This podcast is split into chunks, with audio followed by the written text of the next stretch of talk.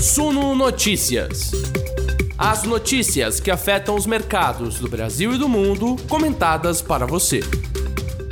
Olá, investidores! Segundamos! Estamos aqui agora, 19 horas em ponto. Eu sou Gregory Prudenciano, editor multimídia, apresentador das lives do Suno Notícias. E a gente começa juntos, felizmente, mais uma semana. Agora olhando para trás, entendendo o que está acontecendo no pregão de hoje, que rolou, mas também um pouquinho olhando para frente, porque essa semana é de muitas expectativas, especialmente lá no exterior, com decisão de política monetária nos Estados Unidos e divulgação de balanços importantes. Balanços importantes também serão divulgados aqui no Brasil. A gente vai detalhar um pouco mais.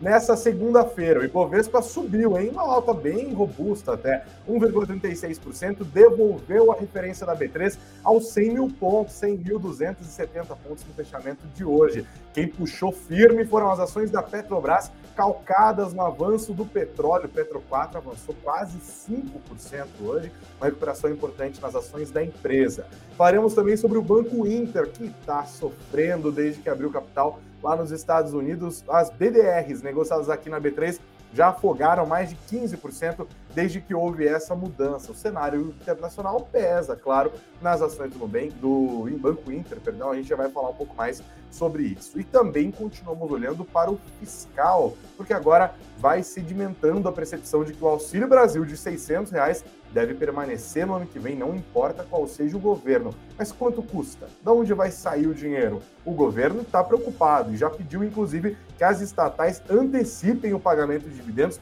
para cobrir parte dos gastos com os auxílios que foram criados agora com a PEC Kamikaze ainda neste ano. Você já vai entender do que, que a gente está falando. Tem isso tudo, mas tem muito mais, muito mais coisa. Então faz o seguinte, senta o dedo no like, se inscreva aqui no nosso canal. A gente tem meta em virar aqui para os 51, para os 50.300 inscritos no nosso canal do YouTube. Para quem está junto com a gente nas plataformas de áudio também, senta o dedo no like, inscreva-se aqui, tá? Você pode seguir o perfil do Suno Notícias e se quiser dar uma olhadinha no link que está aqui embaixo para vir ver o nosso vídeo também, com as nossas telas e tal, eu aqui, minhas olheiras sempre presentes também, nos ajuda muitíssimo se você sentar o dedo no like e se inscrever no nosso canal. Sejam todos muito bem-vindos. Começamos a semana juntos e animados, olhando para frente e também olhando para trás. O nosso noticiário das 19 horas aqui do Sul Notícias começa agora, logo depois da vinheta.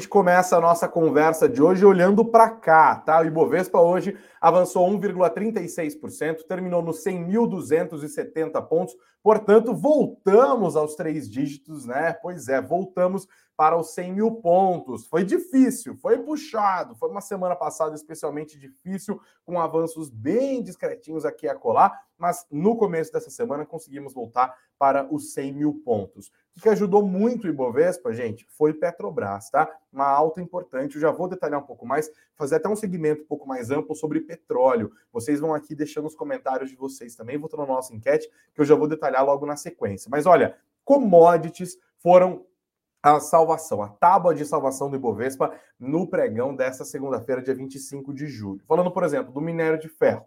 O minério de ferro avançou lá no porto de Qingdao, na China, e acabou puxando as altas também de Vale e de outras empresas de mineração e também do setor de siderurgia. As ações da Vale avançaram hoje 1,85% e fecharam o pregão a R$ 70,49. O minério de ferro avançou 1,24% lá no porto de Qingdao, na China. Os Minas, CSN e Gerdau também acabaram subindo. E aí sim a gente olha um pouco para o que aconteceu com os preços do petróleo, tá? Uma alta robusta dos preços do petróleo depois de uma sequência de fechamentos negativos. As petrolíferas pegaram carona junto ali também, né? Não só a Petrobras, e acabaram avançando firmemente. Hoje, o WTI para setembro subiu 2,11% aos 96 dólares e 70 centavos. O barril do Brent subiu 1,84%, 100 dólares e 19 centavos. E aí as ações da Petrobras foram lá para cima. Petro 4, as preferenciais avançaram 4,67%, lideraram o pregão. Petro 3, né, as ações ordinárias da estatal avançaram 4,32%. Para você ter uma noção, Petro Rio veio logo na sequência, foi a terceira maior alta do dia, 4,15%. O preço do petróleo se recuperou também na esteira do dólar, que teve um dia de fraqueza internacionalmente e aqui no Brasil, gente, excepcional essa queda. 2,35%. Eu já vou falar um pouco mais sobre ela logo na sequência, mas o importante é que a doleta voltou para o nível de R$ 5,37, hein? 5,3697 no fechamento de hoje. O IFIX andou de lado, 0,00, valeu nada, 2.793 pontos no mesmo fechamento lá de sexta-feira, tá? Vamos dar uma olhada no mapa dos ativos aqui para a gente olhar juntos a fotografia do pregão no finzinho dele. Tá aqui na nossa tela no mapa dos ativos do Status Invest, a gente vê uma alta robusta de Petrobras aqui no setor de petróleo, gás e biocombustíveis. Só houve queda de Vibra Energia, que caiu 1,7%. Vale subiu, né? Uma, é um quadradão grande, uma napa de quadradão aqui também. E os bancos hoje tiveram um dia de recuperação, com exceção das ações do Banco Pan, que sofreram junto com outras ações de tecnologia, conforme aconteceu também lá em Nova York, na Nasdaq, caiu um pouquinho mais todos os outros bancos subiram. E aí já viu, né? Alta de Vale, alta de Petrobras, alta generalizada dos grandes bancos, o Ibovespa foi lá para cima. Quem também subiu de maneira generalizada foi o setor elétrico. Não teve uma açãozinha sequer a figurar no vermelho no pregão de, no fechamento do pregão de hoje, todas no positivo. Alimentos processados também avançaram, JBS, Marfrig, Minerva, todo mundo avançou. Ambev também teve uma alta importante de 1,72%.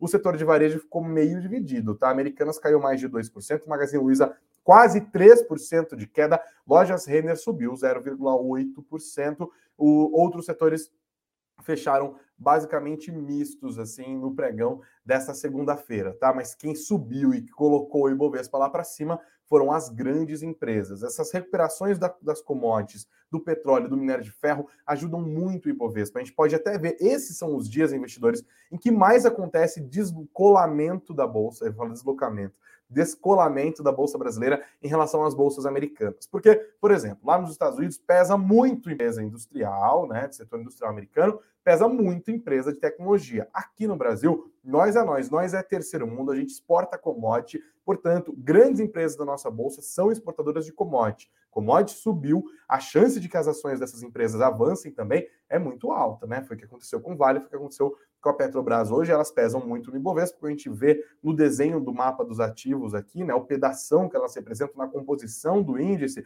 e aí o Ibovespa foi lá para cima. Mas o petróleo é um dos focos dos investidores, tá? Nessa segunda-feira, o noticiário envolvendo Petrobras, petróleo e governo, que tá ficando tudo uma coisa só, eu até juntei aqui para a gente fazer o caminhar junto, tá firme e forte, tá? Mas antes até de falar de petróleo, quero lembrar para vocês que essa semana é uma semana super importante para você dar aquela lustrada na sua lupinha. Eu vou aqui, ó, dar uma limpadinha nela e ficar de olho porque começam os grandes balanços de grandes empresas que apresentaram balanço até agora. A gente teve a VEG praticamente. Mas nessa semana, investidores, temos Petrobras, temos Vale, temos Ambev, tudo nessa semana. Se você quiser saber a lista completa das empresas da B3 que estão divulgando seus balanços nessa semana, é só acessar o suno.com.br barra notícias, suno.com.br barra notícias, e tá tudo aqui, ó. Tem Petrobras, Vale, Suzano, Clabin, Ambev, Uzi Minas, Santander, Embraer, Pão de Açúcar e Gol. Falando só das grandonas aqui, o calendário tá todinho detalhado, bonitinho aqui no nosso site. Ó, amanhã tem Vivo, depois fechamento do mercado, junto com Carrefour. Quarta-feira já dá uma bela aquecida, com Clabin, Açaí, EDP, Dexico, Intelbras, Log e Odontoprev. Quinta-feira, Santander, Ambev, Embraer. Olha só se repórter de economia não vai suar na quinta-feira. Embraer, Gol, Isacetep, é, Eco Rodovias, Paranapanema, Ipera, Petrobras, Vale. Quem colocou Petrobras e Vale no mesmo dia? Dia de muitas emoções. E sexta-feira tem os Minas e Droga Raia fechando a sequência dessa semana, tá? Fiquem de olho, os resultados do segundo trimestre de 2022 vão trazer, claro, muita expectativa para o mercado, tem capacidade de mexer com as ações desses ativos, mesmo antes da divulgação desses números, tá? A mera expectativa já faz diferença. Falamos dos preços do petróleo subindo e jogando a Petrobras lá para cima. E falamos também, claro, diante dessa história, né, da divulgação dos números do segundo trimestre agora nessa semana, as expectativas do mercado. Por exemplo, o Banco do Brasil está esperando que a Petrobras, depois da divulgação desses números, ou no mesmo dia, geralmente quando eles fazem isso, né, eles informem o pagamento de elevados dividendos, foi o termo que eles usaram, elevados, após a divulgação dos resultados do segundo trimestre de 2022. Por que, que eles falaram disso? Eles dizem que a produção e as vendas no trimestre e os patamares de câmbio, né, câmbio desvalorizado, petróleo muito alto, devem fazer com que a Petrobras tenha um excelente resultado econômico-financeiro no segundo TRI e, portanto, eles devem pagar bons dividendos. Eles pontuam, no entanto, que a empresa está barata e que boa parte desse, dessa percepção de que está barato se deve ao risco político, que é usual em estatais, especialmente neste momento em que nós estamos próximos das eleições. Também a própria pressão oriunda dos impactos de elevados dos elevados preços de derivados de petróleo no mercado doméstico. Mas eles observam os preços de petróleo arrefeceram nas últimas semanas, além de ter entrado em vigor a diminuição do ICMS, o que acaba virando um alívio político dessa pressão que a Petrobras sempre sofre. Tá? Então o mercado está otimista com as ações da Petrobras. Dá para dizer, claro, que as ações subiram hoje também diante dessa expectativa, com esses balanços divulgados, com essas expectativas do mercado para o balanço da Petrobras que já foram lançados ao longo de hoje. Se você quiser mais detalhes sobre a avaliação do Banco do Brasil para a Petrobras, está aqui também no nosso site, tá? Mas mais uma coisa, falando em dividendos, investidores, já que o assunto é dividendos, dá uma olhada nessa matéria aqui. Peguei a matéria da Folha, mas está em vários jornais, está no Valor e tal. Governo pede a Petrobras, Caixa, Banco do Brasil e BNDES antecipação de dividendos para bancar os auxílios. É, é um, esses auxílios que cresceram em custo depois da aprovação da PEC Kamikaze. Lembra dela, né? Que agora a gente vai ver os primeiros pagamentos acontecendo. A PEC Kamikaze que aumentou o Auxílio Brasil de 400 para 600 reais, também aumentou o Vale Gás de 53 para 120 reais, a frequência dele, antes era bimestral, passou a ser mensal agora, e criou novos benefícios, um auxílio para taxistas de 200 reais por mês e um auxílio para motoristas de caminhão de mil reais por mês, claro, de olho também já nas eleições. Tá? E aí o governo falou: a gente vai pegar dinheiro de várias fontes aqui para tentar bancar. E qual que é o plano do governo aqui? Fazer com que o Brasil não entre num cenário de risco fiscal. Quem assistiu a nossa live de sexta-feira quinta, né? Foi quinta ou sexta? Se quinta-feira, que o professor Cabral veio aqui, eu perguntei bastante para ele sobre essa história de risco fiscal, né? Porque o governo está arrecadando muito, mas também está gastando muito, e tem um debate no mercado financeiro sobre se o Brasil está, de fato, vivendo um cenário de risco fiscal e se esse risco fiscal está aparecendo nos preços ativos. Segundo o professor Cabral, sim, isso está acontecendo, tá? E aí o governo quer tirar um pouco desse cenário aqui, também para jogar as expectativas do mercado lá para baixo em relação à inflação, que já está acontecendo, inclusive, tá? Leio para vocês aqui os dois primeiros parágrafos dessa matéria que nos ajuda a entender como que a política também está ali, ó, botando o olho gordo dela em cima das estatais. Embora não seja obrigado a compensar os gastos gerados pela emenda constitucional que turbina os benefícios sociais às vésperas das eleições, o governo entende ser ideal neutralizar os efeitos dela nas contas públicas, buscando novas receitas. Por isso, o Ministério da Economia pediu a grandes estatais para que elas mudem a sua política de dividendos e paguem ao Tesouro Nacional mais cedo os seus devidos dividendos. O movimento é feito após reações negativas do mercado sobre a emenda, que liberou 41,25 bilhões de reais fora das principais regras sobre conta pública, contas públicas, como a meta fiscal, né, que é o resultado de receitas menos despesa, o próprio teto de gastos, que impede o crescimento real das despesas federais, e a própria necessidade de compensações orçamentárias, como estabelece a lei de responsabilidade fiscal. Bom lembrar que essa PEC também criou uma driblada ali, né, uma pedaladinha ali na lei eleitoral, né, porque decretou o estado de emergência e o governo teve autorização para criar novos benefícios às vésperas das eleições. Para onde que o governo mandou isso? Bom, como eu disse agora há pouco, Petrobras, BNDES, Banco do Brasil e Caixa Econômica. Esteves Conago, que é o secretário especial do Tesouro e Orçamento, disse que essas empresas podem ter condições de aumentar os repasses aos seus acionistas e se aproximando, inclusive, de 60% do lucro no caso do BNDES, que virou uma galinha dos ovos de ouro ali, e também mudar a periodicidade do pagamento de semestral para trimestral. Ele disse: enviamos um ofício geral em que a gente pede para que eles estudem a possibilidade, respeitada a política de investimentos e respeitados os eventuais requerimentos de Basileia, o que eles podem eventualmente pagar dividendos e se eles podem, nesse exercício, agora, pagar trimestralmente e não semestralmente, tá? Eles estão querendo botar a grana ali para compensar isso. De onde que o governo já recebeu dinheiro de maneira extraordinária? Porque esse dinheiro aqui seria dinheiro extraordinário, né? não está no orçamento exatamente.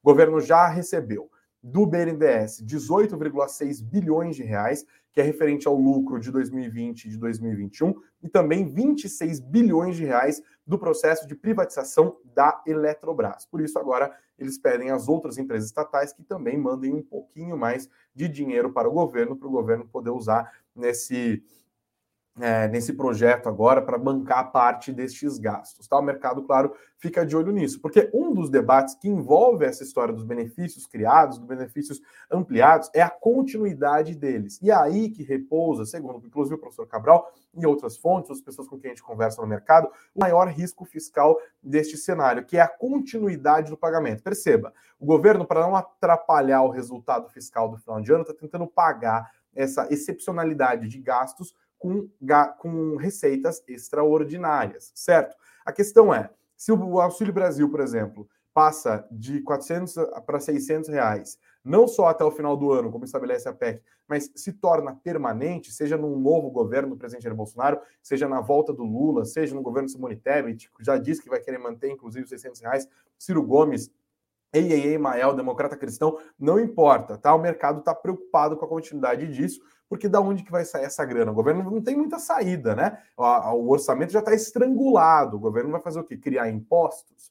Né? Vai, vai fazer o que agora que desonerou vários setores? Tudo isso fica no radar dos investidores, tá? Inclusive, o mercado já vai fazendo cálculos, inclusive técnicos estão fazendo cálculos. E dá uma olhada nessa matéria que está aqui no nosso site, no suno.com.br barra notícias. suno.com.br barra notícias. Auxílio Brasil de 600 reais em 2023 custaria 50 bilhões de reais e suprimiria outros gastos, tá? Então, se for manter por mais um ano, por exemplo, o Auxílio Brasil de 600 reais, a gente está falando de um impacto adicional de 50 bilhões de reais, diminuindo, portanto, o espaço orçamentário para que o governo invista e custeie a máquina pública. Técnicos dizem que esse valor não está em discussão na, na elaboração da LOA, né, da Lei Orçamentária Anual de 2023, que deve ser enviado ao Congresso Nacional até agosto. Mas a questão é justamente um novo governo que poderia ser feito para criar. Só o aumento dos beneficiários do Auxílio Brasil, com um programa de 400 reais, elevou o custo do programa para o ano que vem em cerca de 100, para, para o total 106 bilhões. Se eles passarem de 400 para 600, o custo chegaria a 155 bilhões. Esses 50 bilhões de diferença, tá bom? Bom lembrar, o próprio presidente, o próprio ex-presidente Luiz Inácio Lula da Silva já disse que deve manter os 600 reais caso seja eleito, tá? Vamos ficar de olho nisso também. É mais risco, é mais percepção, mas olha só, com essa desoneração, que tem acontecido com a redução do ICMS, com a baixa no valor da gasolina que a gente já viu agora, o mercado vai incorporando projeções de menos inflação para o final de 2022. Pois é, a gente viu isso, por exemplo,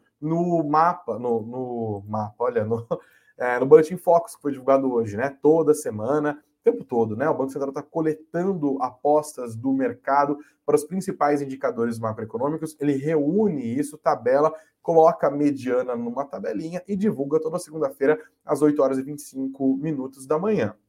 Então, o mercado olha para onde estão as expectativas dos seus próprios parceiros, as casas, os bancos e tal, os departamentos de macroeconomia das principais instituições financeiras do Brasil fazem as suas projeções, lançam e as medianas são computadas pelo próprio Banco Central. E essas medianas mostram que o mercado está um pouquinho mais otimista com a economia nesse ano tanto em relação à inflação, porque a mediana hoje é de uma inflação em 2022 de 7,30%, na semana passada era 7,54%, foi a décima, foi a quarta vez seguida em que isso caiu, essa projeção, né, essa estimativa mediana do mercado caiu.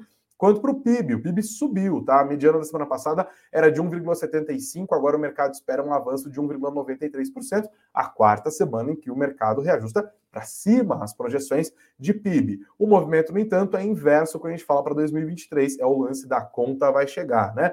Projeção de inflação para o ano que vem, passou de 5,20% para 5,3%, tá? Foi a 16 alta consecutiva, e a projeção de PIB ficou em 0,49%, uma pequena queda na projeção em relação à projeção mediana da semana passada, que estava em 0,50. Então, praticamente a mesma coisa, né? Pibinho para o ano que vem, um PIB não tão pibinho assim para esse ano. Esses estímulos dados pelo governo também acabam ajudando e ficam no radar dos investidores. Perfeito?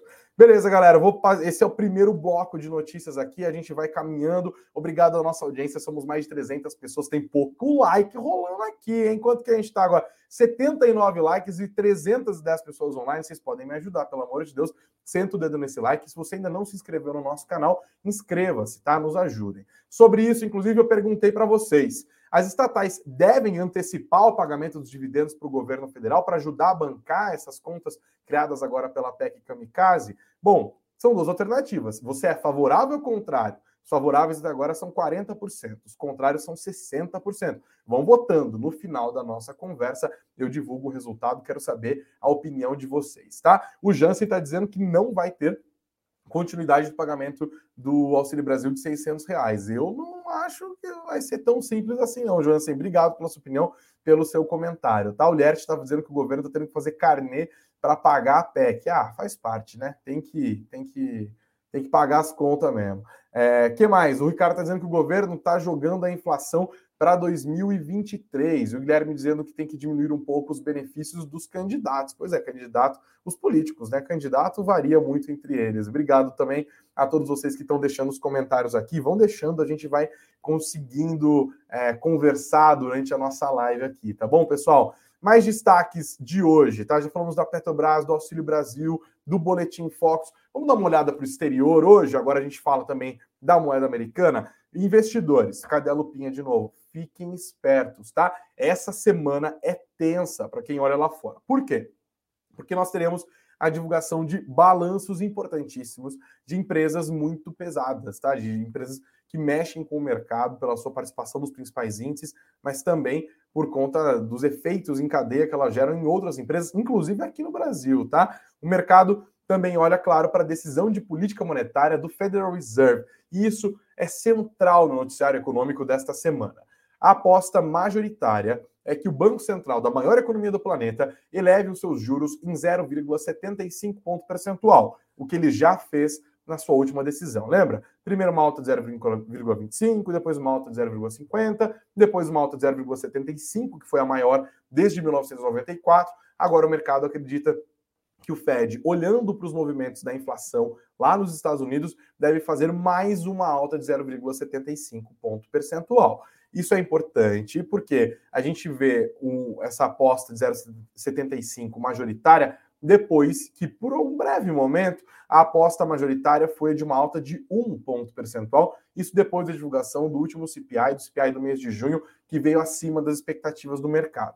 Agora, indicadores econômicos mostram uma desaceleração inequívoca da economia americana e, por isso, há uma percepção de que uma alta de 0,75 ponto já está de bom tamanho, tá? Essa história de recessão, inclusive, continua no radar e por isso olhar para a decisão de política monetária do Fed é importante não só para a precificação dos ativos, para os investidores tomarem suas decisões de compra ou de venda, mas também por conta do efeito que de desaceleração econômica que uma alta de juros leva lá nos Estados Unidos, ou seja, aumentando o risco de uma recessão e casas importantes estão fazendo as suas projeções. Hoje, por exemplo, a BlackRock, que é a maior gestora do planeta, tem mais de 10 trilhões de dólares sob gestão, divulgou um relatório e eles acreditam que o Fed vai subir os juros mais do que gostariam que subisse, que isso deve prejudicar fortemente a atividade econômica mas eles apostam, assim como a maior parte do mercado até agora, numa elevação de 0,75 e defendem que, por conta das inseguranças todas desse cenário, os investidores, assim como eles, adotem uma postura cautelosa. A gestora explicou que há nesse momento já uma fraqueza na economia americana e que também há agora uma expectativa de desaceleração da inflação mas essas expectativas são frágeis e uma nova leitura de indicador de inflação acima do que o mercado espera pode gerar de novo uma nova aposta de aperto de juros mais firme, que por sua vez pode provocar uma onda vendedora nos mercados e varrer as bolsas globalmente. Por isso, o mercado fica mais esperto e mais cauteloso. Essa é a postura da BlackRock, inclusive. O mercado hoje, né, segunda-feira, ouviu esse texto da BlackRock, tá? Agiram em compasso de espera. Os índices americanos ficaram, inclusive, sem sinal único. O Dow Jones hoje avançou 0,28%, assim como o S&P 500 que quase não saiu do lugar, mas subiu um pouquinho, 0,13%. Já a Nasdaq caiu 0,43%. Esse cenário internacional, investidores, claro, prejudica também as ações do Banco Inter. E não só as ações, mas também as BDRs do Banco Inter, que são os pedacinhos negociados aqui, lastreado nas ações que estão sendo negociadas há um mês na Nasdaq. Você que está junto com a gente acompanhou esse processo de migração do Banco Inter para Nova York, né? E esse primeiro mês foi péssimo. As BDRs caíram 14,69% é, nesse primeiro mês, um resultado super complicado. Desculpem. E aí não tem o que fazer, né? Dá uma olhada na matéria que está no nosso site. O cenário foi de escalada de juros em função dos ajustes do Federal Reserve, companhias precificadas com base em crescimento futuro, como é o caso do Banco Inter, sofrem, ou então são alavancadas demais e tendem a sofrer mais, né? Elas estão muito endividadas, a dívida vai ficando mais cara nesse processo de elevação de juros. No acumulado de 2022, a Nasdaq tem perdas de 25%, mais do que a SP500, que perde quase 18%, e Dow Jones, que perde pouco mais de 12%. As BDRs do Banco Inter caíram é, 14,69%. Hoje, elas tombaram de novo, tá? Acompanhando esse cenário de temor e cautela lá nos Estados Unidos, 2,12%, R$ 15,72 no fechamento do pregão de hoje. Beleza? A gente volta aqui agora para falar um pouquinho sobre dólar, tá? Dólar continua no foco dos investidores e hoje foi um movimento importantíssimo de muita realização. Diante daqueles temores todos com inflação, expectativa de alta de juros para lá e para cá, o dólar correu da nós aqui, né? A galera saiu correndo. E não só nós pobrinhos aqui no terceiro mundo, mas também em outros lugares. A gente viu na semana passada, por exemplo, em alguns momentos, o euro equivalendo, um euro valendo uma doleta porque os investidores vão para a segurança do Tesouro Americano, a galera sai buscando dólar, outras moedas perdem força em relação a isso, tá? Hoje, no entanto, esse espaço de cautela com um ligeiro otimismo, e aqui no Brasil, no nosso caso, ajudados pela alta das commodities que puxaram para cima, empurraram para cima o Ibovespa, a moeda americana acabou indo para baixo. Realização de lucros jogou lá para baixo essa percepção de que o Fed deve subir em 0,75 e não mais em 1%, em ponto percentual, perdão, já ajuda também. Por isso, essa queda firme de 2,35%, com o dólar fechando hoje nos R$ 5,37, com a gente redonda, porque foram R$ 5,3697. Beleza? Dados que mostram fraqueza econômica nos Estados Unidos já estão fazendo, inclusive, muitos investidores apostarem que o Federal Reserve vai logo, logo amenizar o seu discurso contra a inflação. E olha, depois da decisão do Fed na quarta, nas quinta-feira, tem a leitura preliminar do PIB dos Estados Unidos no segundo trimestre de 2022. Também tem que ficar esperto. Eu falei que essa semana promete, é muita emoção, galera. Pois é, vamos continuar de olho nisso. Deixa eu dar uma olhadinha última aqui nos comentários. A gente está indo para o fim. Ó, o Alexandre Cabral, vocês chamaram, ele apareceu aqui. O professor Cabral, que foi chamado de petista até. Ei, Alexandre, dá uma olhada nos comentários dos vídeos do final de semana, Cabral. Pois é, gente, vocês acertaram em cheio. O Cabral é um lulista, assim, de carteirinha, né? Ah, meu Deus do céu. Fãs de político não conseguem analisar a política, né? Não conseguem analisar a política de maneira a fazer com que os seus investimentos trabalhem para si, estão trabalhando para uma ideologia, para uma projeção. Não é assim que funciona, né, gente? Bom, falando de política, e aqui a gente encerra, inclusive, galera, trago novamente à nossa tela para a gente apontar que o mercado está cada vez mais prestando atenção nas eleições de 2022, né? Neste final de semana, o presidente Jair Bolsonaro oficializou a sua candidatura à reeleição, dessa vez pelo PL, não mais pelo PSL, e o seu vice será Braga Neto, tá? Tá aqui. É, hoje ele é ministro, ex-ministro da Defesa, né? O Walter Braga Neto vai deixar o cargo, inclusive. E isso faz com que o mercado olhe com cada vez mais atenção, porque estamos a menos, atenção, a menos de 70 dias das eleições de 2022, logo na primeira semana de outubro, hein? Vai começar a campanha agora. O Lula também oficializou, o Ciro oficializou, todo mundo oficializou a candidatura. Vai ser dada a largada. Esse ano tem Copa do Mundo ainda, tá? E hoje foram divulgadas duas pesquisas importantes que são encomendadas pelo mercado financeiro. E aqui sempre é bom lembrar isso também aos mais é, fanatizados, né? Porque diabos, investidores, o mercado financeiro contrata empresas para fazer pesquisas de intenção de voto. Porque, assim como em outros aspectos, o mercado precisa ler cenários e antecipar-se a movimentos para fazer alocações de maneira inteligente para que eles ganhem mais dinheiro, né? Seja um gestor, seja um investidor pessoa física, seja alguém que administra um family office, qualquer que seja. Portanto, os investidores, e especialmente casas organizadas, e muito grande, contratam empresas para falar, ah, vamos ver a quantas anda, né? Qual que é a aposta hoje? Pesquisa, de novo, pesquisa não é bola de cristal. A pergunta que é feita aos entrevistados, seja por telefone, né, tem diversos métodos, né? Por telefone, pessoalmente, qualquer coisa, é hoje, se as eleições fossem hoje, em quem você votaria? Perguntam primeiro assim, mostrar uma lista, que é a tal da pesquisa espontânea, e depois a pesquisa estimulada, quando é apresentada uma lista e aí a pessoa vota, tá? E a gente vê movimentos acontecendo e o mercado de olho nesses movimentos e nas condições faz suas projeções e se posiciona. Hoje tivemos a divulgação de duas importantes pesquisas.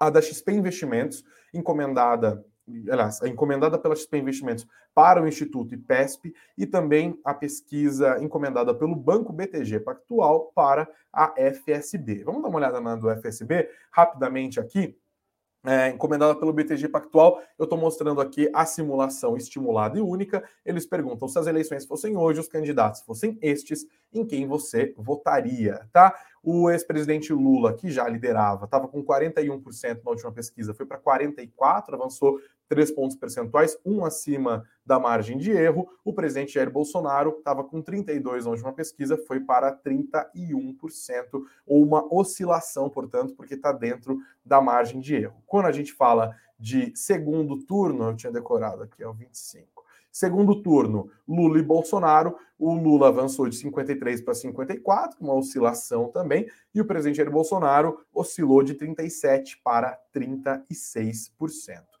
Esse cenário se repete em outras pesquisas, inclusive na pesquisa do IPESP, divulgada hoje, né, encomendada pela XP Investimentos. Na pesquisa estimulada da IPESP, Lula aparece em primeiro lugar com 44%, Bolsonaro tem 35%, Ciro Gomes tem 9%.